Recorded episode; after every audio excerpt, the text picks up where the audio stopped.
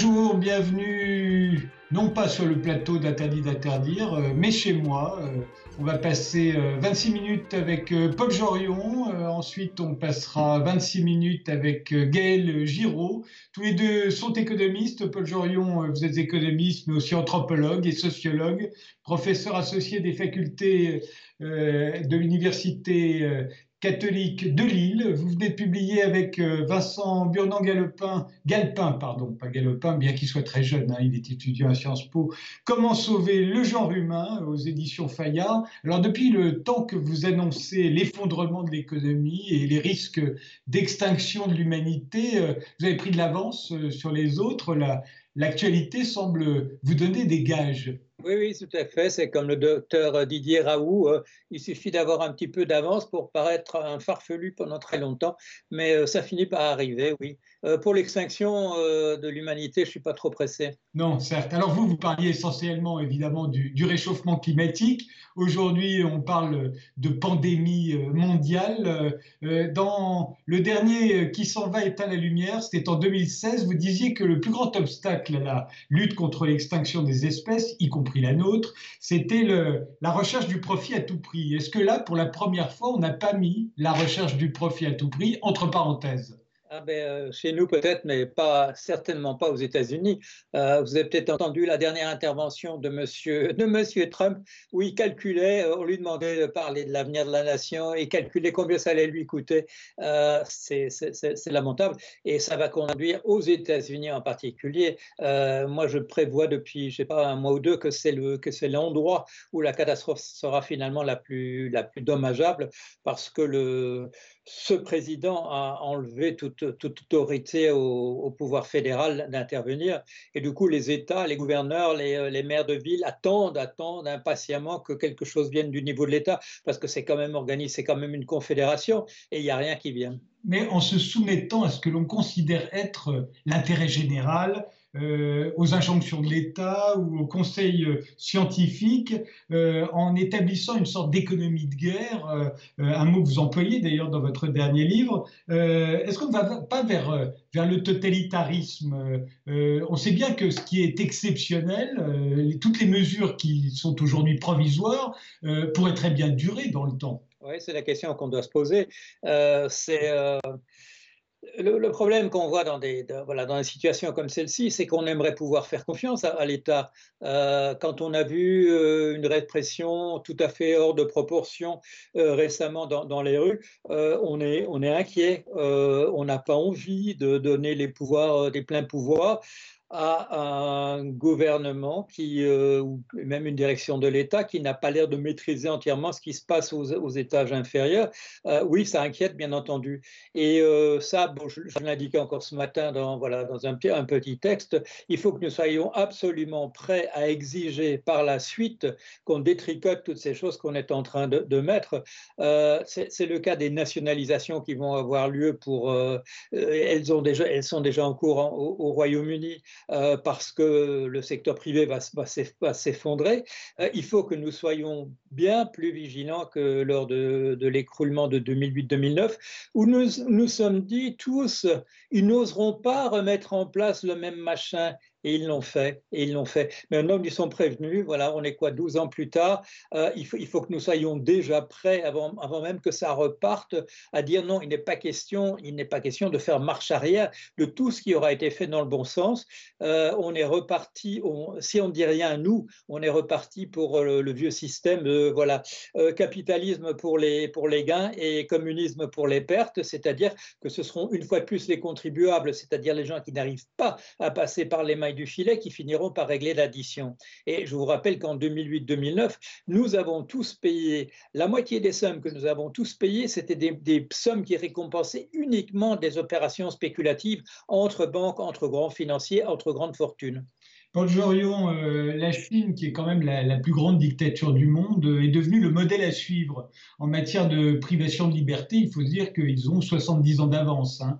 Est-ce qu'il faut les suivre, là encore, euh, dans, toutes les extrémités? Ben, si vous avez regardé ce livre qui s'appelle Comment sauver le genre humain, vous, aurez vu qu'on parle de la Chine, et j'en parlais déjà dans Défense illustration du, genre humain, en, disant si nous ne nous préparons pas si nous ne nous préparons pas, et dont le livre a été terminé le 6 janvier, il faudra que nos pays, un jour, achètent clé en main le système chinois c'est-à-dire dirigé effectivement par un parti communiste qui, effectivement, euh, plutôt que des oligarques, s'identifie à, l'intérêt général, mais qui le fait sans prendre de gants et euh, qui le fait parfois avec un gant véritablement de fer. Regardez la manière dont sont traités les, Ouïghours en, ce moment. Si nous ne nous préparons pas, disions-nous dans le livre, je peux déjà en parler au passé parce que c'est dépassé, parce que déjà la Chine envoie en Italie des médecins, des tas de, un tas de matériel pour sauver la Chine. Et mon pronostic, c'est que dans un mois, la Chine proposera humblement aux États-Unis de venir à, son, à, leur secours et que les Américains, je dirais par, bravade évidemment, euh, quel que soit l'état dans lequel ils, ils sont, euh, diront non alors que ça pourrait les sauver. À la fin du coronavirus, vous prévoyez que la Chine restera seule debout euh, sur le plan économique, un peu comme les États-Unis à la fin de la Seconde Guerre mondiale d'ailleurs. Alors pourquoi la Chine, pensez-vous, va-t-elle euh, mieux résister que les autres? Parce que, parce que la Chine n'est pas dévastée, parce que la Chine, la Chine a su contenir cette, cette, cette épidémie, parce que son, son économie, effectivement, on a, on a pris un coup. Mais on va, on va voir dans quel état seront nos, nos, économies en Europe, dans quel état sera l'économie américaine à la, sortie, à la sortie de ça, euh, en espérant que la sortie vienne, vienne bientôt. Et, c'est pour ça que j'ai utilisé ce chiffre. En 1944, quand on fait tous les comptes, euh, le seul pays qui n'a vraiment pas été en guerre sur son propre territoire, d'une manière ou d'une autre, euh, bien sûr, a envahi, les autres, mais après, elle a été envahie par, par la suite, à la, fin de la guerre. Quand on fait les comptes, les, États-Unis représentent 75% de l'économie mondiale. Je ne serais pas étonné qu'au sortir de la crise, euh, je ne sais pas, à l'automne, hein, si tout se passe bien, que quand on fera les comptes des économies qui sont en état de fonctionnement, qu'on ait un chiffre, le, même chiffre pour la Chine, que la Chine représente 75% de l'économie mondiale. Je ne serais pas étonné. Et le pays qui souffrira le plus, dites-vous, ce sont les États-Unis. Alors pourquoi les États-Unis? Pourquoi souffriraient-ils davantage que les économies européennes, par exemple? Parce que, nos pays sont, unifiés d'une certaine manière. Nous ne sommes pas des confédérations. Euh, nous avons été des confédérations. Euh, euh, la, Bretagne, c'est d'où je vous parle, ce n'était pas exactement la, France. À la même époque, la Bourgogne essayait de créer un, État indépendant. Il y avait des Anglais quelque part du côté de l'Aquitaine, etc. Mais nous avons intégré les États. Même la Belgique, même la Belgique avec son pseudo-fédéralisme est un, pays intégré. Il y a une direction fédérale. Or, qu'est-ce qui est arrivé depuis que euh, Trump est, est, aux manettes, il essaye de détricoter entièrement l'État euh, fédéral. Et il y a une grande agence qui s'appelle la, FEMA, euh, qui s'occupe des, euh, des, grandes catastrophes aux États-Unis, mais il a mis à la tête de toutes ces agences de type fédéral des gens, qui, des anciens lobbyistes, des choses qu'on essaye de contrôler. Euh, il, met des lobbyistes à la tête de, qui ont été à la tête du, de l'énergie pétrolière, il les met à la tête de l'environnement et des choses comme ça. Il a saboté entièrement le système. Et je ne parle même pas parce que ce n'est pas d'actualité, mais le, fait qu'il remplace tous les juges par des juges extrême droite en, ce moment. Non, c'est quelqu'un qui a déjà fait un extrême boulot de, de, sabotage de l'État fédéral aux États-Unis sur lequel tout le monde compte. Alors, on, on vient de lui donner des pouvoirs à, Trump depuis 3-4 jours, des pouvoirs euh, de, qui lui permettraient de mobiliser entièrement l'appareil fédéral. Il ne bouge pas. Il ne bouge pas. Il dit oui, les entreprises selon son type de, raisonnement. Les entreprises privées vont, intervenir. Et on a vu ce que ça donne, les entreprises privées qui obligent le Royaume-Uni, euh, avec un, gouvernement Johnson qui n'est pas particulièrement de, gauche, à nationaliser ce matin euh, tous les chemins de fer. Euh, et la France, vous pensez qu'elle va s'en sortir comment? Je crois que la France a les ressources de s'en sortir. Et je crois qu'il y, a effectivement il y a, la possibilité d'une union nationale autour de choses importantes.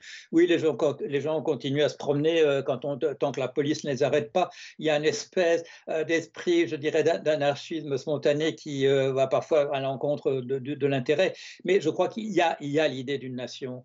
Euh, aux États-Unis, ce sont des États, et vous le voyez bien quand on regarde, il y a des États qui sont encore des États sudistes, qui n'ont pas encore euh, saisi vraiment que la guerre de sécession est terminée. Euh, les, États importants comme la Californie sont entourés à, leur droite par le Nevada, par l'Utah, par des, États qui sont des, je dirais, sont, des, pays, des petits pays arriérés. Si on enlève l'entourage, l'armature fédérale, ces, ces États, le Wyoming, le Montana, ils livrent à eux-mêmes, ça va être la catastrophe. Catastrophe. Ils n'ont pas les moyens. Ils n'ont pas les moyens. Est-ce qu'on peut faire du, capitalisme autrement, Paul Jorion? Euh, On peut faire le capitalisme autrement, oui. En fait, il y a une, condition, euh, il y a deux conditions. La première, c'est que c'est qu'on ne, partage comme rente, c'est-à-dire de l'argent qui va être distribué à des gens qui n'ont pas travaillé, euh, que si on leur distribue d'une richesse qui a véritablement été créée grâce à leur argent. Bon, donc ça, ça s'applique à des gens qui mettent, euh, voilà, euh, qui prêtent à une entreprise. Cette entreprise va faire des choses.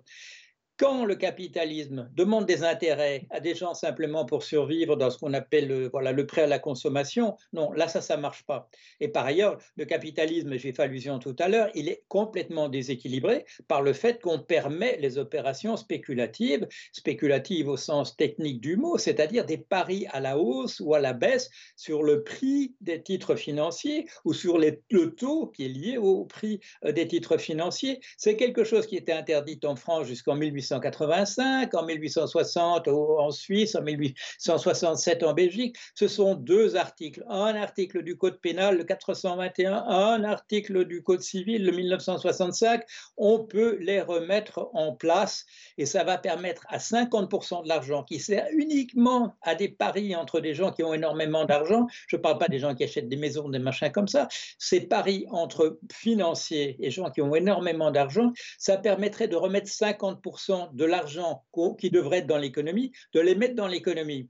Alors, il faudrait, qu'est-ce qu'il faudrait faire avec ça? Il faudrait augmenter les salaires. Si on les, augmente comme ça du jour au lendemain, en permettant à la rente dont je viens de parler de continuer à fonctionner, ça va produire uniquement une augmentation des prix et ceux qui auront de l'argent en plus, ils le, paieront simplement euh, parce que les prix auront augmenté. Donc, il faut le de, faire de manière intégrée, donc dans un cadre de planification, d'organisation de l'État, etc., de préférence avec une finance nationalisée qui permettra que les directives soient appliquée et de manière générale dans l'intérêt des général, qu'on passe de nouveau d'un système qu'on a copié sur celui de la gestion des entreprises où on regarde, on s'intéresse seulement aux moyens et pas aux fins, où on ne fait que des calculs sur le coût sans se demander quels sont les objectifs qu'on essaie de viser, qu'on remette les objectifs à l'avant-plan, comme on le fait effectivement dans une économie de guerre.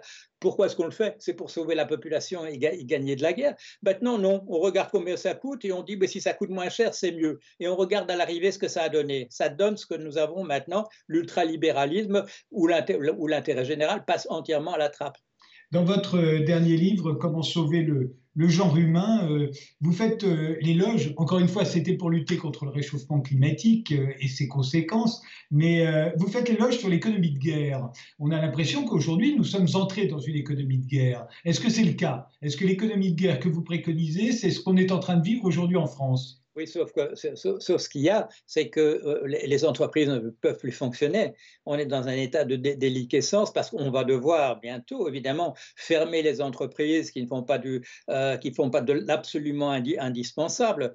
Donc, gérer de cette manière-là, alors qu'on ne peut pas mobiliser tout le monde. Euh, quand les Américains sont en économie de guerre entre 41 et 45, beaucoup de jeunes hommes sont au front d'une manière ou d'une autre. On fait venir les femmes en masse et pour la première fois, les les femmes sont dans les usines, on voit pratiquement que des femmes. On peut mobiliser à ce moment-là. La difficulté maintenant, c'est qu'on ne peut pas mobiliser l'économie. C'est-à-dire qu'il faut se préparer essentiellement euh, pour la suite. Et en plus, on ne peut pas tellement commander non plus ce qui nous manque aux autres pays, sauf à la Chine qui est en train de repartir, puisque ça fait quand même plusieurs jours qu'il n'y a pas de nouveau cas de coronavirus en Chine.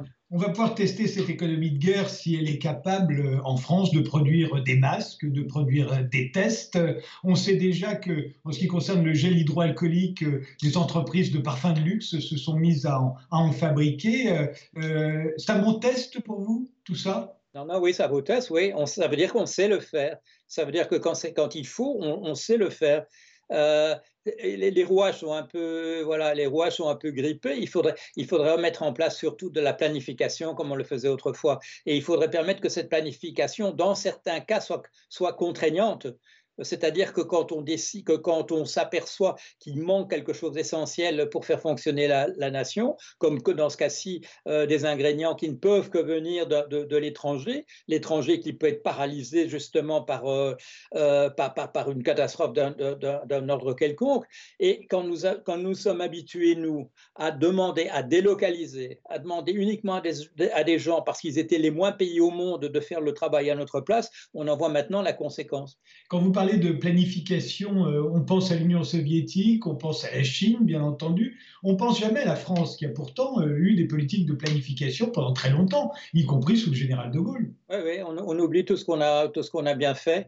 Euh, on oublie que, oublie que c'est le général de Gaulle qui a unifié la sécurité sociale. Il était plus à gauche que les gens qu'il avait en face de lui. Tous ces gens-là, tout ça, on a oublié. Ça ne veut pas dire qu'il s'est bien, soit bien conduit en 1968, ça c'est autre chose.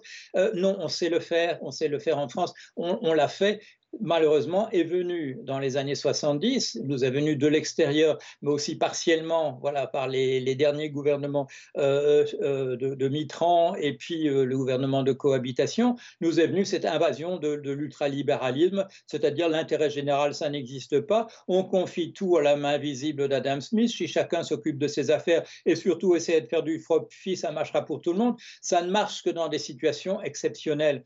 On le voit maintenant, dans une situation de crise, ça ne marche absolument pas. Et comme vous le dites, euh, nous, on publie un livre écrit euh, euh, le, dernier jour, c'est le 6 janvier, et deux mois plus tard, deux mois plus tard, la confirmation est, là dans les faits qu'il faut pouvoir euh, se mettre en mode d'économie de, guerre. Alors, ce qui est bien, c'est qu'on est en train, voilà, en direct, euh, en live, de voir comment ça marche et de voir qu'on sait le faire et qu'il n'y a pas de raison de ne pas faire la même chose sur le réchauffement climatique. Et on sera un certain nombre d'entre nous à gueuler en disant, écoutez, on vient de le faire, on a montré qu'on pouvait le faire, alors on continue, on continue maintenant, euh, peut-être pas pour notre survie immédiate demain matin mais pour sauver le genre humain dans son ensemble, ce qui compte quand même, on est capable de le faire et il faut qu'on le fasse. Vous appeliez également au retour de l'État-providence euh, dans ce livre. Ben, on a l'impression qu'il est revenu. Euh, Emmanuel Macron euh, l'a répété, il faut préserver la santé quoi qu'il en coûte, il faut préserver l'emploi quoi qu'il en coûte, il faut préserver les entreprises quoi qu'il en coûte. Si vous avez vu C'est l'État-providence. C'est l'État-providence. Et si vous avez lu le livre, vous avez vu quand même qu'il y a quelques phrases qui ont été euh, tout simplement recopiées. Voilà, c'est un bon signe. C'est très, très, très bon signe. Je n'ai pas remarqué quelles phrases ont été recopiées. Lesquelles? Précisément, il y en a sur l'État-providence, euh, sur l'État-providence euh, à la fin, à la fin de la première allocution. Et puis, justement, sur la, la, nécessité de mettre en place une économie de guerre dans, le, dans, le, dans le, la seconde allocution. Bon, je n'ai pas, pas été le seul à, le remarquer euh, quand même. Vous pensez qu'Emmanuel Macron avait lu votre livre? Quelqu'un l'a lu et quelqu'un qui le connaît bien et qui me connaît bien aussi lui a dit d'appliquer ça. Euh, si on regarde bien euh, justement l'ensemble des propositions que vous faites dans ce livre, on a l'impression que c'est un peu le socialisme utopique, mais avec l'approbation des, des, entreprises du CAC 40 et du MEDEF, et même des banques d'affaires d'ailleurs. Vous voudriez que tout le monde soit d'accord? Mon calcul, il est suivant. Et puisque personne ne va nous regarder, je peux le dire comme ça, franchement. Euh, le, fait est que des gens, que les, que grands, les papes de l'ultralibéralisme, je ne sais pas pour von Mises, mais je sais pour von Hayek et pour euh, Milton Friedman, ce sont des gens voilà, qui sont allés conseiller Pinochet de leur propre mouvement. Pinochet leur avait même rien demandé, mais ce sont des gens qui non seulement pensaient en leur, en leur fort intérieur, mais ils l'ont écrit à certains endroits, que la venue d'un socialisme est inéluctable et ces gens essayaient simplement de gagner du temps. Ils essayaient de gagner du temps. Ils étaient convaincus parce que ce n'étaient pas des imbéciles. Ils savaient qu'on allait passer finalement au socialisme. Et ils avaient en face d'eux euh, Keynes, bien entendu, qui lui le disait beaucoup plus franchement. Euh, quand il parlait d'un nouveau système à mettre en place, il n'emploie jamais le mot socialisme parce qu'il savait qu'il allait effaroucher les, banquiers. Mais c'est ça, c'est ça qu'il était en train de faire. Et c'est pareil, c'est que je, cite euh, voilà en, introduction du, livre ce, banquier qui dit un jour les marchés sont. Les, les, marchés vous donnent raison, c'est simplement ils considèrent qu'ils ne sont pas prêts et que le moment n'est pas encore venu. Eh bien, euh, voilà, alors je dis dans, dans, cette introduction de livre, j'espère que ces gens sont convaincus que le moment est venu maintenant. Je ne savais pas que c'était à ce point prophétique et que deux mois plus tard, ça s'imposera à tout le monde.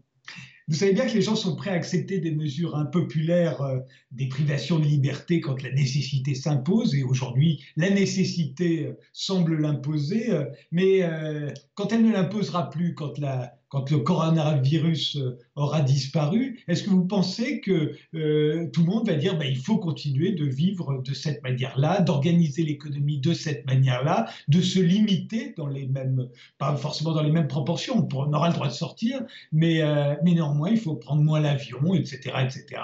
Est-ce que vous pensez que ça va aller de soi? Il y aura toute une éducation à faire, c'est voilà, c'est les journalistes, c'est les intellectuels qui doivent faire cette éducation en disant regardez, on avait le coronavirus on l'a eu en, pleine gueule, si vous me permettez, mais regardez ce qui est en train de, se préparer, euh, pas, peut-être pour nous, mais là aussi, là aussi, les choses se précipitent. Parce que regardez, on a, tous vu, euh, on a tous vu ce qui s'est passé en Australie récemment. Euh, moi, j'ai vu en Californie, euh, dans, ces forêts en Californie qui ont brûlé l'année dernière. on m'aurait demandé de parier un, dollar pour dire est-ce que ça brûlera jamais des forêts comme ça. C'était tellement humide, les gens, vous ne pouvez pas avoir une conversation avec les gens qui ne disent pas il pleut tout le temps et c'est tellement humide, etc. Ça a cramé maintenant parce que parce que c'est remonté. tout, ça, tout ça va apparaître de plus en plus. L'éducation va être plus facile plus facile parce qu'avec ce qui s'est passé, la seule chose, le seul obstacle, ce sera que les partisans du profit vont essayer de reprendre entièrement le pouvoir dès qu'il dès y aura un moment de flottement, comme ce banquier qui en 2008 a dit euh, à, la, fin de l'année, vous inquiétez pas, euh, tout le monde dit qu'on est responsable, mais c'est nous qui remettrons ça en place et ils l'ont fait à l'identique. Ils, n'ont même pas, ils n'ont même pas essayé de changer quelque chose. Là, il faut que le, il faut effectivement que le, rapport de force change. Il faut que les gens cessent de voter pour des gens qui vont simplement essayer de, reconstituer le système à l'identique. Ça, il faut quand même que les gens comprennent. Vous encouragez toujours dans votre dernier livre euh, à ce qu'on parvienne à la gratuité de l'indispensable. Euh, c'est vrai, après tout, c'est déjà le cas pour les médicaments. Les médicaments en France euh, sont gratuits, ils sont remboursés par la sécurité sociale parce que cela nous semble indispensable. Euh, vous pensez que ça a de l'avenir euh, Là encore, euh, dans le cas du coronavirus, ça semble une évidence, mais après? Je ne sais pas s'il y a, quelconque, quiconque qui dira que la gratuité des médicaments, et il faudrait revenir à ce qui était autrefois le cas, que, la, la, gratuité de l'éducation à l'époque où elle existait vraiment, D'abord qu'il ne faudrait pas les remettre en place entièrement et que ce ne soient pas des systèmes euh, qu'on puisse, euh, euh, ce sont des systèmes qu'il faudrait pouvoir étendre à d'autres domaines. Alors dans le livre, vous avez vu, il y a des endroits, il y a des choses pour lesquelles c'est plus difficile d'introduire la, gratuité pour l'indispensable parce que la tentation de l'abus, par exemple sur les, vêtements, c'est difficile à organiser. Ça ne veut pas dire que ce soit impossible, il faut penser à des choses bien particulières. Mais sur les transports locaux, sur l'accès c'est euh, notre système, notre système de Wi-Fi, où il y a quatre ou cinq organisations en parallèle qui font exactement la même chose. Ça devrait être un système absolument général qui devrait être gratuit pour tout le monde. C'est une des choses à nationaliser et on couvrirait tout le territoire si on le, faisait demain. Ce double, ces doubles emplois, on ne peut plus non plus se, les payer. Euh, il, faut, aller vers il faut éviter, ma motivation principale, c'est parce que j'ai été banquier, c'est de ne pas donner des chèques aux gens qui pourraient éventuellement mal les utiliser, mais ce n'est pas ça ma raison principale. C'est parce que automatiquement, quand on donne des chèques aux gens, il y a, et ça je le sais de l'intérieur, on réunit dans les banques des cellules qui sont en, général dirigées par des, euh, euh, par des juristes qui vont essayer de trouver, qui vont mettre au point des systèmes pour capter au moins une partie de, de ces sommes. Avec la gratuité, pas de problème, pas de problème de ce type-là. La gratuité, on ne peut pas la kidnapper, euh, on, le met dans le livre. quand on vous dit euh, manger à volonté dans les restaurants, il n'y a personne qui reste trois jours là à bouffer tout ce qu'il y a sur le, buffet. La, gratuité, on peut l'organiser, mais il faut l'organiser, il faut l'organiser dans un cadre collectif, en pensant à l'intérêt collectif. Et il faut penser aussi aux surfeurs là, qui vont essayer simplement de détourner le système, qui vont essayer de voler les choses gratuites, qui vont essayer de faire le trafic à la frontière, euh, qui vont essayer d'accaparer, etc. Il faut le savoir. Il y a des gens parmi nous qui sont des sociopathes qui, essayent toujours de, surfer sur la générosité, sur la bonne volonté des autres. Il faut un cadre pour l'organiser. On ne peut pas laisser simplement supprimer la justice, supprimer l'armée, etc., comme le disent les, euh, extrémistes euh, libertariens, mais qui sont en fait des ultralibéraux. Ça, on ne peut pas le faire. Il faut un cadre général pour organiser la collectivité. Et c'est là l'avantage principal qu'a la Chine, parce que depuis Confucius, depuis le 6e euh, siècle avant Jésus-Christ, on leur dit il faut une harmonie entre le gouvernement et les citoyens. Et euh, il n'y a que Mao Tse-tung qui a essayé d'enlever tout ça parce que c'était des vieilleries, c'est de l'archaïsme, etc. Mais c'est en train de revenir et ça, permet de tempérer une dictature d'un parti, parti, communiste, ces principes confucéens d'harmonie générale de la société. Il faut que le ciel et la terre s'entendent. Voilà, c'est la vieille pensée chinoise. Et ça, on n'en est pas encore là. On est, nous, on est convaincus euh, euh, de le, du euh, de, l'individualisme euh, méthodologique, c'est-à-dire qu'en fait, il n'y a, que des, consommateurs et la main, la main visible d'Adam Smith va s'occuper d'arranger tout ça. Non, la preuve est faite, la preuve a été faite en 2008, elle est réaffirmée maintenant, il faut une organisation. Merci Paul Jorion. Euh, je rappelle euh, que votre dernier livre avec Vincent Burnon-Galpin s'intitule Comment sauver le genre humain et qu'il vient de paraître aux éditions Fayard. On fait une pause, on se retrouve juste après avec euh, l'économiste Gaël Giraud.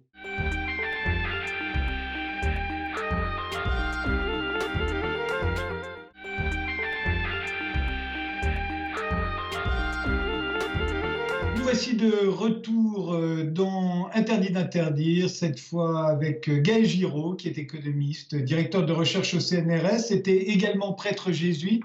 Est-ce que l'économiste et le prêtre font-ils bon ménage euh, face au coronavirus? Oui, il n'y a pas de raison qu'ils ne fassent pas bon ménage face au coronavirus, face, comme face à n'importe quelle catastrophe qui nous arrive. Hein. Le prêtre dit que l'humanité continue d'avoir les ressources pour faire face et l'économiste essaie d'analyser comment. Mais on dit aussi que le cœur a ses raisons que la raison ne connaît point, et le cœur, euh, euh, c'est la foi, justement. Oui, alors on pourrait s'engager dans ce débat si vous voulez. La question, c'est l'acte de foi, l'expérience de foi, c'est pas simplement une question de cœur, c'est aussi une question de cœur, mais c'est la totalité de l'être qui est engagé dans une expérience existentielle qui mobilise aussi la raison. Giraud, vous avez rappelé récemment que l'OMS avait prévenu euh, contre euh, plusieurs fois, plusieurs reprises, contre les marchés euh, de viande d'animaux sauvages en Chine. On sait que l'épidémie vient de là, elle serait due soit aux chauves-souris, soit aux pangolins. Est-ce que vous avez quelque chose à ajouter sur ce sujet? Oui, ce qui est dramatique dans cette affaire, c'est que, donc, premièrement, on a eu deux grandes épidémies de, Covid ou de coronavirus euh, en 2002 et en 2013. Euh, un certain nombre de pays voisins de la Chine euh, ont pris leurs précautions, avertis par ces deux épisodes précédents, la Corée du Sud et Taïwan. Nous, nous n'avons rien fait, nous ne nous sommes pas prévenus. L'OMS a prévenu, et aujourd'hui encore, il y a peu de pays qui écoutent les recommandations de l'OMS, ce qui, à mon avis, est l'un des symptômes de l'effondrement, non pas de la civilisation, mais du, multilatéralisme et du droit international. C'est-à-dire qu'on n'écoute plus les organes que nous nous sommes donnés à nous-mêmes pour nous donner des recommandations utiles. Est-ce qu'il n'y a pas une, une crise de, l'autorité en général euh, à notre époque, de toutes les autorités finalement? En tout cas, cette pandémie risque de provoquer une crise de cette nature parce que beaucoup d'entre nous, je pense, vont s'interroger sur la légitimité de ceux qui, demain, vont donner des instructions au nom d'une certaine expertise. C'est clair que euh, la cécité de nos sociétés face à, ce qui arrive aujourd'hui et la très très grande vulnérabilité dans laquelle nous nous trouvons va nous obliger à nous interroger. En particulier, pour donner un exemple très simple, hein, depuis des années, on écoute davantage ce que nous dit le FMI plutôt que l'OMS. Je pense qu'il est temps qu'on se rende compte qu'il est aussi utile, sinon davantage, d'écouter l'OMS que d'écouter le FMI. Vous-même, euh, vous semblez redouter une crise du, du, complexe, ce que vous appelez le complexe financiero-pétrolier. Pourquoi? Pour une raison simple, c'est que la, donc là, dans les semaines et les mois qui vont venir, la quasi-totalité des échanges sur la planète va être très très ralentie, sinon en partie interrompue. Hein, je crois que ce qu'il faut comprendre, c'est que la pandémie aujourd'hui bloque la, production dans l'économie réelle. Et donc, euh, si dans une entreprise, par exemple, vous avez 30% des salariés qui ne peuvent plus travailler, soit parce qu'ils sont malades, soit parce qu'ils ne veulent pas aller prendre le risque euh, de contracter le virus en allant travailler, alors ce n'est pas 30% de production en moins, c'est la totalité de l'entreprise qui est obligée de s'arrêter. Si cette entreprise est elle-même insérée dans une chaîne de valeur internationale et qu'elle n'a pas de substitut, comme c'est souvent le cas malheureusement, donc on a, on a supprimé toutes les redondances pour maximiser le profit et, construire des, des chaînes à flux tendu, alors c'est la totalité de la chaîne qui est obligée de s'interrompre. Donc il n'est pas clair du tout que dans les années, dans les mois qui viennent, la totalité des chaînes d'approvisionnement réussissent à, tenir euh, un confinement qui devrait se prolonger. Et en tout cas, c'est certain que les échanges internationaux euh, vont se ralentir beaucoup. Du coup, l'usage du pétrole va s'effondrer. Euh, du coup, la valeur du pétrole sur les marchés, si on garde ces marchés ouverts, va s'effondrer également. Un certain nombre d'entreprises pétrolières sont déjà aujourd'hui à perte. Donc elles sont très subventionnées, elles vont être tenues à bout de bras par les autorités publiques qui les soutiennent, euh, mais enfin une grande partie d'entre elles probablement va se retrouver en grande difficulté dans les jours, les semaines ou les mois qui viennent, et la sphère financière elle-même est très tributaire des actifs pétroliers. Ça, c'est un point qu'il faut comprendre, c'est-à-dire que la révolution industrielle s'est faite au cours des deux derniers siècles grâce à des prêts bancaires. Une bonne partie de ces créances aujourd'hui sont des actifs qui sont encore dans les bilans des banques. Donc, beaucoup de nos banques, les grandes banques, les anciennes banques, possèdent dans leur bilan des milliards d'actifs qui sont étroitement liés à l'industrie pétrolière. Si l'industrie pétrolière s'effondre, ces banques elles-mêmes voient leur bilan s'effondrer. La sphère financière le sait, et donc elle est très inquiète. Outre la panique des marchés aujourd'hui, il y a une raison fondamentale qui est si l'économie réelle s'effondre, le pétrole s'effondre. Si le pétrole s'effondre, la finance s'effondre. Vous dites qu'il y a deux chances sur trois pour que l'on revive la crise de 2008. Alors ça, c'est ce que je disais il y a dix jours déjà. Je pense qu'aujourd'hui, c'est beaucoup plus que deux chances sur trois. Euh, c'est à peu près sûr qu'on va avoir un crack. Euh, la question qui se pose plutôt aujourd'hui, à mon avis, c'est euh, de limiter la casse financière. Beaucoup de professionnels des marchés financiers demandent une, fermeture des bourses. Je pense qu'ils ont raison. Donc, vous avez peut-être vu qu'en France, l'autorité des marchés financiers, l'AMF, à juste titre, vient d'interdire les ventes à découvert en gros, vient d'interdire de prendre des positions qui permettraient de gagner de l'argent grâce à la baisse des cours, donc de spéculer à la baisse. Euh, je pense que l'étape prochaine, c'est de fermer les, marchés. Évidemment, ça pénaliserait ceux qui, euh, depuis des mois, ont pris des positions à la baisse, donc ont parié sur la baisse. Mais euh, vous savez bien, enfin, on sait bien en vérité que les marchés financiers sont tout sauf efficients. Même l'économie la plus orthodoxe, l'économie néoclassique, reconnaît que les marchés financiers, parce qu'ils sont incomplets, c'est-à-dire incapables d'offrir des couvertures à tous les acteurs financiers pour tous les risques. Euh, du coup, les marchés financiers sont intrinsèquement très inefficaces. Donc le mieux aujourd'hui, c'est de les fermer. Mais peut-on fermer toutes les bourses mondiales? Ça paraît à la fois évident, ce serait la logique même, et en même temps impossible, puisqu'on ne le fait jamais. Alors, c'est pas parce qu'on l'a jamais fait qu'on ne peut pas le faire. Hein. On n'a jamais eu de pandémie de cette nature non plus. Donc, il faut bien, face à un événement extraordinaire, euh, avoir recours à des, des réponses extraordinaires. Euh, je pense que la question, c'est plutôt une question de coordination.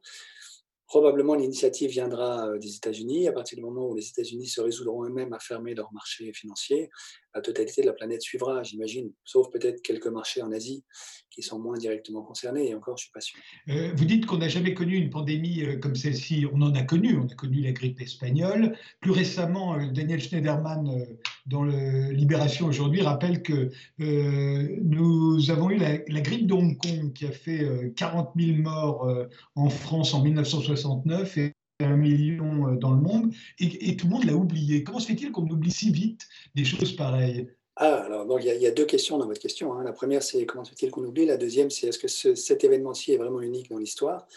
Euh, Comment, se fait-il qu'on oublie si vite? Ça, c'est, voilà, disons, une, un défaut de la nature humaine qui est qu'à partir du moment où on pense avoir résolu le problème, on n'anticipe pas le fait qu'il puisse revenir. Mais si vous voulez, il y a, bien pire encore, hein, pour donner un exemple d'amnésie collective, en particulier de l'Occident.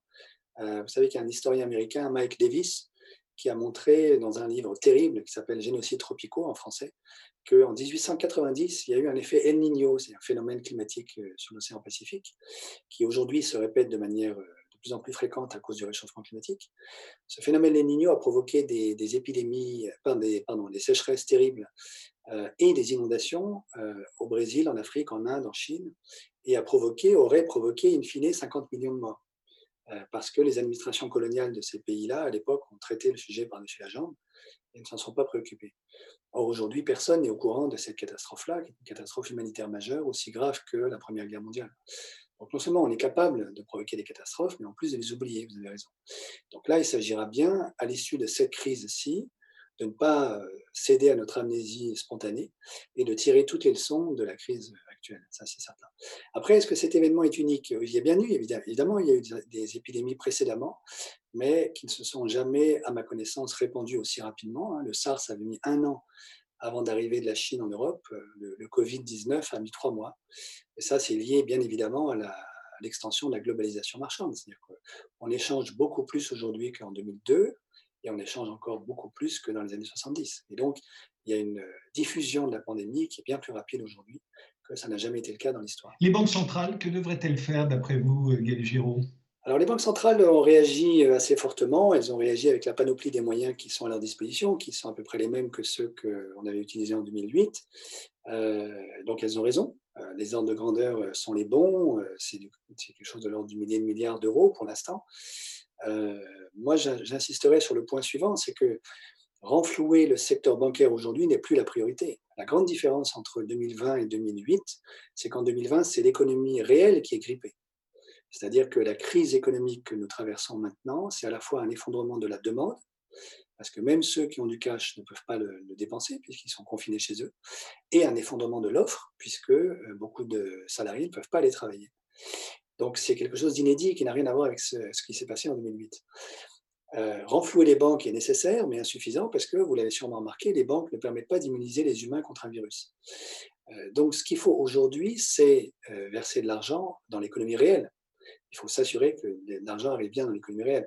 Or, on sait que le, quantitative easing, l'assouplissement quantitatif monétaire, qui avait été mis en place après 2008 par la, Banque Centrale Européenne, ou bien dans sa version américaine par la Fed, ou encore par la Banque d'Angleterre, ces tombereaux de liquidités qu'on a injectés dans les marchés financiers, pardon, dans le secteur bancaire, n'a pas irrigué l'économie réelle, mais les marchés financiers et à alimenter la bulle spéculative qui est en train d'éclater aujourd'hui. Donc il ne faut pas répéter cette erreur, il faut absolument que les banques centrales injectent des milliards en liquidité, mais pas dans la sphère euh, bancaire, mais bien dans l'économie réelle. Alors comment faire? Ça, c'est la, grande question de ce qu'on a appelé le quantitative easing for people, hein, c'est-à-dire euh, faire du quantitative easing, créer de la monnaie, mais pour les gens de la vie réelle, qui aujourd'hui sont confinés chez eux, euh, et pas pour les banques. Comment fait-on? Ben, Par exemple, on pourrait très bien, la BCE pourrait très bien injecter des centaines de milliards en France dans la BPI pour permettre à la BPI d'accorder les prêts nécessaires ou de faire des dons carrément, à la fois aux PME et aux ménages qui, pour les premiers, les premiers vont se retrouver en faillite dans les jours qui viennent et pour les ménages, une bonne partie d'entre eux vont se retrouver au chômage. Donc c'est ça l'enjeu aujourd'hui. C'est de faire du quantitative easing pour l'économie réelle. On voit bien que pour le, pour le gouvernement, euh, le plus important, c'est que l'économie ne soit pas totalement à l'arrêt. Vous le comprenez? Oui, je le comprends bien. Dans le même temps, il me semble que la priorité des priorités aujourd'hui, ce n'est pas tellement celle-ci, malheureusement, c'est la priorité sanitaire. C'est-à-dire que l'hôpital public en France euh, a, subi depuis des années, on le sait bien maintenant, euh, des réductions de budget public draconiennes. On voit aujourd'hui que l'austérité budgétaire, ça tue tout simplement. Donc s'il y a des Françaises et des Français qui meurent aujourd'hui, c'est aussi et d'abord parce que euh, l'hôpital public n'a plus les moyens de travailler correctement depuis des années. Euh, ça, c'est le premier point. Et donc, à mon avis, l'urgence des urgences aujourd'hui, c'est un investissement public massif, de manière à permettre à l'hôpital de limiter la casse, euh, un achat massif de machines à ventiler, de matériel médical pour permettre de sauver des vies maintenant, pas, dans six mois, maintenant.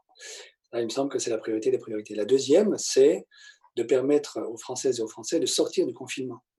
Le confinement comme tel euh, ne résout pas le problème. Le confinement permet juste, à partir du moment où on a raté le coche initial qui était le dépistage systématique, ce qu'a fait la Corée du Sud, ce qu'a fait Taïwan, ce que nous aurions dû faire, à partir du moment où nous ne l'avons pas fait sérieusement, nous avons laissé le virus se répandre dans la population.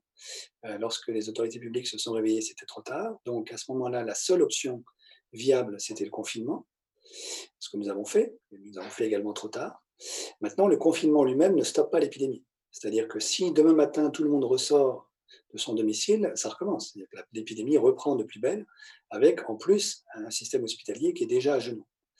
Donc la question, c'est à partir du moment où on va sortir du confinement, pratiquer le dépistage le plus systématique possible pour faire ce qu'on aurait dû faire au tout début la, la stratégie sud-coréenne ou la stratégie taïwanaise qui ont réussi pour l'instant euh, à refouler la pandémie euh, sans confinement. Donc ça veut dire que euh, la durée du confinement, parce que c'est une question que beaucoup d'entre nous se posent, La durée du confinement, elle est liée essentiellement à notre capacité à faire des tests. Donc, euh, les deux facteurs limitants, ce sont deux enzymes qu'il faut produire à toute vitesse pour pouvoir faire des tests en masse, euh, faire des millions de tests. Euh, une fois qu'on aura produit ces enzymes, il y a un laboratoire en France qui est capable de le faire, un laboratoire français en France qui est capable de le faire, alors il faudra s'organiser de manière à faire du dépistage systématique, de manière que les Français puissent sortir de l'enfermement. Si on ne fait pas ça, soit on reste confiné et euh, on attend qu'il y ait une immunisation collective à l'intérieur du confinement, ce qui semble devenir la stratégie d'un certain nombre de, zones, par exemple aux États-Unis. Mais des petits calculs de point de table montrent que dans ce cas-là, on en a pour six mois de confinement. Je pense que c'est intenable, à la fois économiquement, financièrement, socialement, psychologiquement, pour la plupart d'entre nous. Donc il faut sortir bien avant, il faut sortir le plus vite possible du confinement. Euh, aussi pour permettre à l'économie de redémarrer. Mais la seule condition, la condition majeure pour sortir du confinement, c'est de pratiquer du dépistage. Ce que les médecins chinois ne cessent de répéter depuis le début, ce que l'OMS ne cesse de répéter également, mais nous n'avons pas écouté l'OMS, c'est-à-dire dépister de manière à ensuite remettre, non pas en quarantaine, mais en quatorzaine, hein, pour 14 jours, les personnes qui sont, positives, euh, et puis permettre aux autres de euh, retravailler, de mener une vie sociale normale. Et puis évidemment, une distribution de masques massive à tous, de manière à limiter la diffusion du virus lorsque nous serons sortis. Et malheureusement, on en a pour au moins un an de bagarre avec ce virus sur la totalité de la planète. Hein. Il y a un rapport de, l'administration américaine qui fait état de probablement 18 mois. Euh, donc ça veut dire qu'il y aura des deuxièmes vagues. Il faudra probablement reconfiner certaines parties de la population. Euh, mais voilà, ça va être notre quotidien pendant un an et demi. Euh, le plus urgent, à mon avis, pour l'instant, étant de sauver des vies dans les hôpitaux et de préparer la sortie la plus rapide possible du confinement via le dépistage systématique. Mais euh, le dépistage systématique, la distribution de masques, de gel, si la France n'a pas choisi cette option, c'est parce qu'elle ne, ne les avait tout simplement pas à sa disposition, ne croyez-vous pas? Oui, il ne les avait pas à sa disposition, ce qui est une énorme erreur. Hein. C'est-à-dire que c'est le retrait de l'argent public qui a fait qu'on n'a plus produit de masques, alors qu'il y a encore quelques années, on était capable de produire des millions de masques. Donc là, c'est le résultat de politiques publiques, disons, de démantèlement du service public, hein, une certaine idéologie qui veut que depuis une quarantaine d'années, moins on a d'État, mieux on se porte. Je crois que ce dont on fait l'expérience aujourd'hui, c'est qu'il n'y a pas d'économie, il n'y a pas de capitalisme, en tout cas possible, sans un service public extrêmement puissant puisque si aujourd'hui on n'est pas capable de soigner les gens qui sont malades, aucune entreprise ne peut fonctionner, aucune chaîne de production ne peut fonctionner. Donc euh, voilà, maintenant la France a, pris l'option il y a quelques jours, il y a quelques semaines, de ne pas pratiquer le dépistage systématique. Je pense qu'elle est en train de comprendre que c'est une énorme erreur, que le seul moyen de lutter contre la pandémie, c'est de faire du dépistage systématique. Tous les experts épidémiologues le répètent, l'OMS le répète, les Chinois le répètent, euh, et nous allons devoir nous y mettre. Il va falloir il y aura une conversion déchirante de certaines euh, convictions très fortes aujourd'hui de la part des autorités publiques, mais elles vont s'y mettre. C'est inévitable. Sinon, nous ne pourrons pas sortir du confinement avant six mois, ce qui est impossible. L'Italie euh, a réduit euh, le budget, son budget santé de plusieurs dizaines de milliards depuis quelques décennies, ce qui a causé, il y a 70 000 lits en moins, je crois. la France, on connaît la situation, elle avait il y a 30 ans un service santé qui faisait l'envie du monde entier. Ça n'a plus l'air d'être le cas aujourd'hui. Euh, les pays d'Asie du Sud-Est qui s'en sortent mieux que nous, euh, vous avez cité la Corée du Sud, on parle de Taïwan, de Singapour, ils ont eux-mêmes un, véritable euh, budget de santé? Oui, oui, alors ils ont une part du, du, budget santé dans le PIB qui est nettement supérieure à la nôtre. Mais ce sont des pays, c'est ça qu'il faut comprendre, ce sont des pays d'abord qui ont eu qui ont dû faire face aux deux épidémies précédentes de, coronavirus euh, et qui se sont prémunis, donc qui savaient très bien qu'il y en aurait une troisième et qui ont anticipé, qui se sont organisés, qui étaient prêts au moment où la pandémie a éclaté, premièrement, et ce sont deuxièmement des pays qui n'ont jamais cru à l'idéologie du moins d'État, moins il y a d'État, mieux on se porte et donc qui ont gardé un service public extrêmément puissant, et d'ailleurs une interaction, une symbiose très forte entre le secteur, le tissu industriel de ces pays et le service public, et donc qui ont un service hospitalier bien plus, bien plus disons, performant que le nôtre, ça c'est clair. J'espère que nous allons en tirer toutes les conséquences après la crise et que nous allons mettre les moyens nécessaires pour reconstruire un service hospitalier, un service sanitaire global, parce que, et c'est important aussi de le signaler, il n'y a pas que l'hôpital. L'hôpital, c'est ce qui arrive en bout de chaîne. Ce qui est fondamental également, c'est le médecin généraliste, qui est le, premier interlocuteur de la personne qui est malade et qui est capable de l'orienter vers l'ensemble du système sanitaire. Euh, et là aussi, il y a une, disons, il y a une reconstruction, à mon avis, du système médical à mettre en œuvre. C'est-à-dire que depuis des années, disons, nous avons eu tendance à minorer le rôle du, médecin généraliste et à privilégier celui des, hyper spécialistes. Euh, j'espère qu'on est en train de redécouvrir que le médecin généraliste est fondamental. C'est lui qui aujourd'hui, lorsqu'il fait bien son travail, permet de désengorger les urgences en évitant d'envoyer aux urgences ceux qui n'ont pas fondamentalement besoin d'y aller. C'est tout ça qu'il va falloir repenser euh, une fois qu'on sera sorti du confinement, c'est-à-dire j'espère le plus tôt possible, de manière à reconstruire un service sanitaire digne de celui qui était le nôtre il y a 30 ans. Le, collectif budgétaire d'urgence en France euh, euh, tablait sur un confinement euh, d'un mois et sur une rapide reprise de l'activité économique. Est-ce que ça vous semble encore d'actualité? Honnêtement, j'en sais rien du tout. Ça dépend de la vitesse à laquelle nous nous mettons en en ordre de marche pour pouvoir produire des tests. Si dans un mois, on est capable de faire du dépistage systématique de toutes les personnes qui sortent de chez elles, oui, il faudra sortir du confinement, ce sera très bien.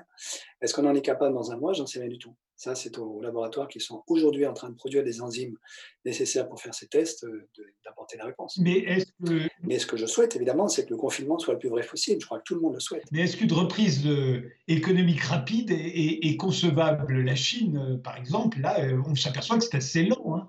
Ah oui, oui, non, non, je ne crois pas du tout au scénario en, V. Hein, qui est, dire ceux qui ont, qui ont, évoqué le scénario en V, qui ont dit il faut préparer la reprise, le rebond, la relance, que sais-je, continuent de réfléchir avec le rétroviseur de la, de la crise de 2008. Hein. Je ne crois pas du tout à un rebond, c'est-à-dire que ce qu'il faut comprendre, c'est que à partir du moment où un certain nombre de secteurs industriels et commerciaux se sont mis à l'arrêt, ils ne vont pas pouvoir redémarrer comme ça. C'est-à-dire que les entreprises qui se sont mises à l'arrêt, pour une partie d'entre elles, vont être en faillite dans les jours ou les semaines qui viennent. Et les salariés qui travaillaient pour elles ne retrouveront pas d'emploi. Donc, il a pas je ne crois pas du tout qu'il faille rêver d'un scénario de rebond et de reprise. Euh, Ce qu'il faut absolument mettre en œuvre aujourd'hui, c'est donc les conditions d'une sortie euh, responsable du confinement, je l'ai dit. Et ensuite, euh, la possibilité pour l'État de créer les emplois qui ne seront plus disponibles à la sortie du confinement. Donc tout dépend des publics. Oui, oui, des, emplois publics. Alors ça ne veut pas dire, je sais bien que quand on dit ça, euh, c'est souvent interprété, bon, l'État comme employeur en dernier ressort, comme une espèce de... Ça, évoque un imaginaire, disons, totalitaire de d'étatisation de la société, tout le monde serait fonctionnaire, c'est pas du tout le sujet. Hein. Le sujet, c'est que, parce que l'État, aujourd'hui, malheureusement, n'a pas non plus une énorme compétence et expérience industrielle, hein, mais le sujet, c'est qu'il puisse permettre à tout le monde tous ceux qui sortiront du confinement et qui auront perdu leur emploi, d'en retrouver un, et de préférence évidemment dans le cadre d'un grand programme de reconstruction écologique de l'économie française.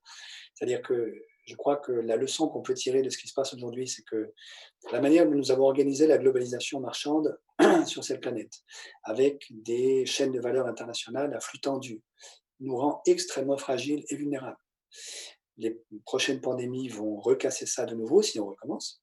Or, il y aura d'autres pandémies. Euh, le Covid-19 n'est absolument pas une espèce de apax, il y aura d'autres coronavirus, il y aura d'autres pandémies provoquées par le réchauffement climatique, on le sait depuis des années, hein, la, Banque mondiale prévient. Euh, le réchauffement climatique va multiplier notamment les pandémies tropicales qui remontent de l'équateur vers les pôles, le pôle nord chez nous et le pôle sud dans l'hémisphère sud. Donc, on sait déjà qu'il y aura une floraison malheureusement de pandémies dans les années et les décennies qui viennent.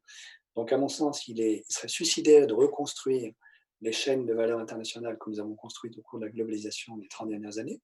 ça veut dire qu'il faut relocaliser la production industrielle, relocaliser en France pour les Français ou en Europe, disons, la, la, production industrielle. Et il faut évidemment en profiter pour faire une relocalisation qui s'accompagne d'une réindustrialisation verte de notre économie. Pourquoi j'ai dit ça? Parce qu'il y a un lien, il y a un lien, à mon avis, très puissant et très important entre la crise écologique et cette pandémie. Il y a un lien, disons, immédiat, évident, qui est euh, une partie de la crise écologique, c'est la destruction de la biodiversité. Or, la destruction de la biodiversité nous met en contact d'animaux qui sont porteurs de virus face auxquels nous n'avons aucune immunité. Autrement dit, par exemple, hein, la déforestation joue exactement le même rôle que les marchés d'animaux sauvages dans le Wuhan. Hein, les marchés d'animaux sauvages dans le Wuhan nous mettent en contact de chair d'animaux qui sont porteurs de virus comme le coronavirus face auquel nous n'avons pas d'immunité. La déforestation fait exactement le même processus et plus globalement la destruction de la biodiversité. Mais plus généralement, il y a une, il y a, disons, une racine unique, commune, profonde entre la crise écologique d'un côté et la pandémie actuelle de l'autre, qui est que la crise écologique est liée au fait que nous sommes devenus l'espèce vivante dominante. Nous sommes capables de briser toutes les chaînes de reproduction de toutes les espèces vivantes, depuis les poissons jusqu'aux oiseaux, en passant par les insectes, etc.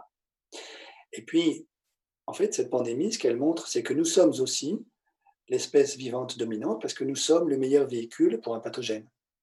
Quel est le meilleur véhicule de transmission pour un pathogène, sinon l'espèce qui domine la totalité de la planète C'est beaucoup plus utile en termes évolutifs pour un pathogène d'utiliser le véhicule humain plutôt que le renne arctique qui est en train de disparaître à cause du réchauffement.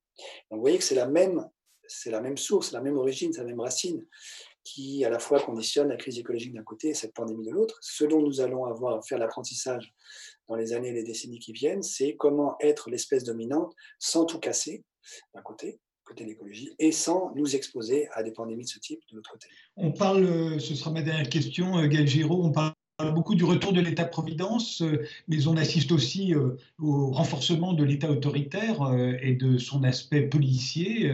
Au lieu de, de parler des, masques qui manquent, des tests que nous n'avons pas à disposition et que nous ne pouvons pas faire, on parle essentiellement des gens qui sortent la nuit et qu'il faut verbaliser, éventuellement des couvre-feux. On ne va pas du tout dans le sens que vous préconisez, on va plutôt vers un renforcement du, du confinement. Alors, je crois qu'il y a deux, donc il y a de nouveau deux aspects à votre question euh, qui est évidemment extrêmement légitime. Euh, le retour de l'État-providence. Euh, de mon point de vue, si vous voulez, si vous pensez au graphe qui a été, qui a fait qui a circulé sur la totalité de la planète, qui a été mobilisé d'ailleurs par le président de la République sur le thème, il faut lisser la courbe. vous avez d'un côté la courbe des cas d'infection, et puis de l'autre côté, vous avez une droite horizontale qui est le nombre de cas, disons graves, que le système hospitalier est capable de prendre en charge capacité de charge du système hospitalier. Euh, la plupart des gouvernements se sont dit on va essayer de lisser la courbe en dessous de la droite. Mais la question, c'est que cette droite, elle ne tombe pas du ciel. cette droite, elle est le résultat de politiques publiques d'abandon du système hospitalier, en France comme dans beaucoup d'autres pays, mais particulièrement en France. Euh, et donc, à mon avis, un véritable retour de l'État-providence, ça voudrait dire le retour d'un État qui se soucierait d'abord et en premier de remonter la droite horizontale de manière que la capacité de charge du système sanitaire français soit beaucoup plus élevée qu'elle n'est aujourd'hui. Ça, ce serait un État-providence. Euh, ce n'est pas ce qu'on observe aujourd'hui, en effet. Voilà. Et je le regrette, et je crois qu'il y a de nouveau une urgence, hein, je vous redis, qui est d'aider l'hôpital public aujourd'hui, les médecins, les infirmiers, les infirmières, les aides-soignants, qui sont des héros du quotidien en ce moment, à continuer à sauver des vies comme ils le font de manière extraordinaire aujourd'hui. Alors après, le retour de l'État autoritaire. Euh, il y avait une rengaine qui précédait déjà la pandémie, qui était, que j'ai entendu dans beaucoup de salons parisiens, qui était, euh, finalement, la Chine, avec son régime autoritaire, elle est assez efficace, euh, la démocratie nous fait perdre du temps, tout ça, c'est euh, assez inefficace. ce qui se passe aujourd'hui risque, dans certaines têtes, un peu embrumées, à mon avis, de les conforter dans cette idée. Je crois qu'il faut rappeler premièrement que la Chine est un régime totalitaire, euh, qui ne saurait en aucun cas servir d'exemple pour les pays occidentaux. Il y a aujourd'hui un million de Ouïghours qui sont en camp de rééducation dans la République du Xinjiang, au nord-ouest de la Chine, simplement parce qu'ils sont turcophones et musulmans. Euh, c'est pas ça le modèle qu'il faut imiter. Par ailleurs, la Chine est à l'origine de la pandémie. les autorités publiques chinoises ont mis un mois à révéler l'existence de la pandémie, qu'elles ont dissimulé pendant un mois. C'est pas ça dont nous avons besoin aujourd'hui. Ce dont nous avons besoin, c'est d'une euh, politique de santé publique efficace, comme celle qui a été mise en œuvre en Corée du Sud et à Taïwan, qui sont deux démocraties. Alors, que certains États aujourd'hui soient tentés de profiter du confinement pour mettre en place des mesures autoritaires, renier une fois de plus le droit du travail, le droit social, euh, durcir encore le régime policier qui est le leur, c'est une tentation très forte. J'espère que nous aurons l'intelligence et la sagesse d'y résister parce que ce n'est pas un régime autoritaire qui nous sauvera de la prochaine pandémie. La Chine en est la preuve. Merci Gaël Giraud, euh, merci de nous avoir accordé euh, ce moment. Merci. Portez-vous bien et merci de nous avoir suivis et rendez-vous au prochain numéro.